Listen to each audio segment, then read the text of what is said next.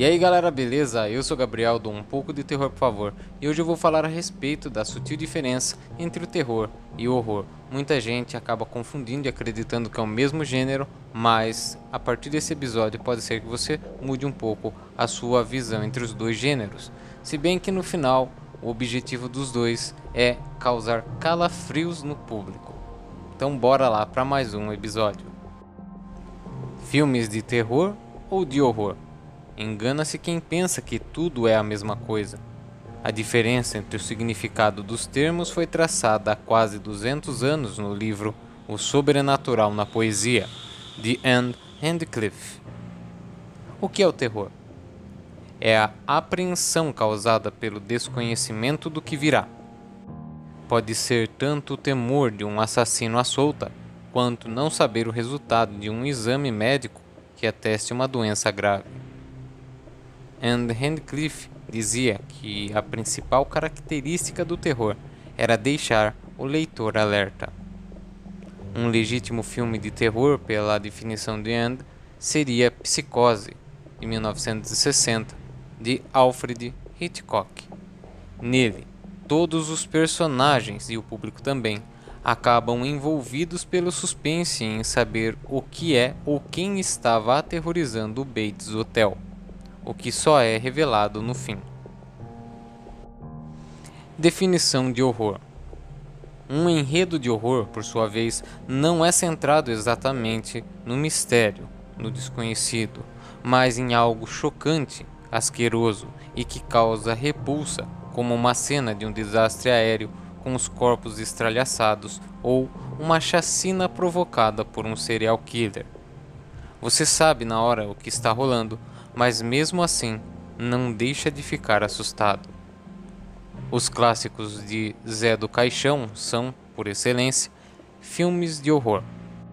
Em Esta Noite Encarnarei no Teu Cadáver, de 1967, o protagonista, em busca do filho perfeito, tortura os moradores da cidade, colocando-os em poços com cascavéis, dando choques elétricos decepando membros e etc.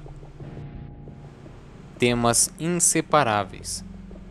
Em boa parte das obras do gênero, no entanto, o terror e o horror estão totalmente unidos, como se fossem gêmeos siameses.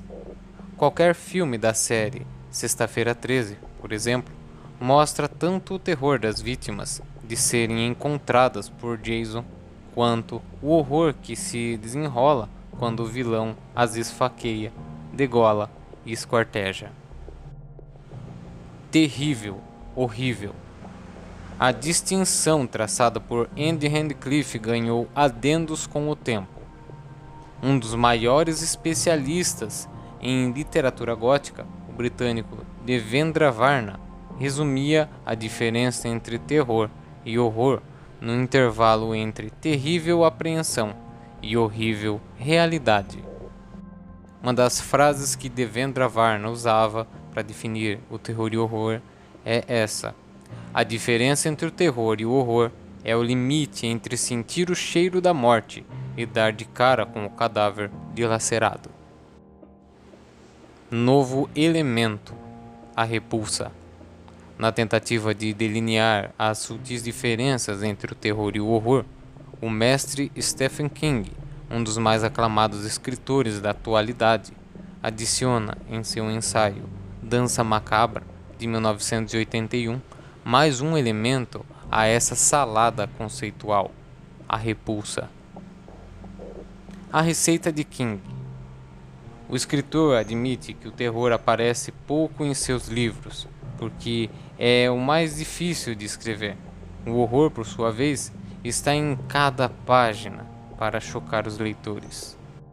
Já a repulsa seria um estágio além do horror, que serve para frisar e manter o leitor atento o maior tempo possível.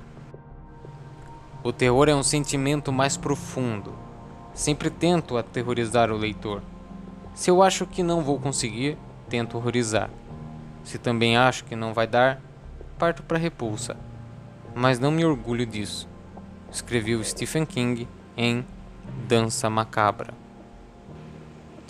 Resumindo, para nós que somos amantes do gênero, o que mais importa não é se estamos na frente de uma obra de terror ou horror, embora que seja bacana saber diferenciar uma obra da outra. O essencial é que ela prenda nossa atenção e cause aquele desejo antagônico entre continuar vendo o que se passa ou fechar os olhos de tanto medo. Algumas curiosidades sobre livros, filmes e HQs que fazem a gente tremer na base. Drácula já foi personagem de mais de 270 filmes, só superado por Sherlock Holmes. Com 12 produções, Sexta-feira 13 é a franquia de terror com mais sequências. 173 pessoas foram assassinadas por Jason, o vilão de Sexta-feira 13. 2,5 bilhões de dólares foi a quantia que arrecadou o filme O Exorcista, líder em bilheterias entre filmes de terror. Atividade Paranormal, a produção mais lucrativa do gênero, custou 15 mil dólares e arrecadou quase 200 milhões de dólares. 36 longas dirigiu José Mugioca Martins, o Zé do Caixão, maior diretor brasileiro de terror. Apenas 19 anos tinha Mary Shelley quando escreveu Frankenstein ou O Moderno Prometeu.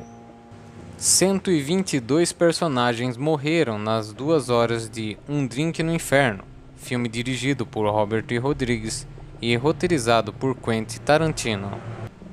Os livros de Stephen King já venderam mais de 350 milhões de exemplares no mundo inteiro. Mais de 100 mil livros de horror constam no catálogo da Amazon.com. Monstros, fantasmas, seres sobrenaturais, casas mal assombradas, pactos com o demônio. As histórias de horror existem há milênios e fazem parte do folclore e das tradições religiosas de povos do mundo inteiro. Na antiguidade, chineses, gregos e romanos já eram chegados em um relato de arrepiar.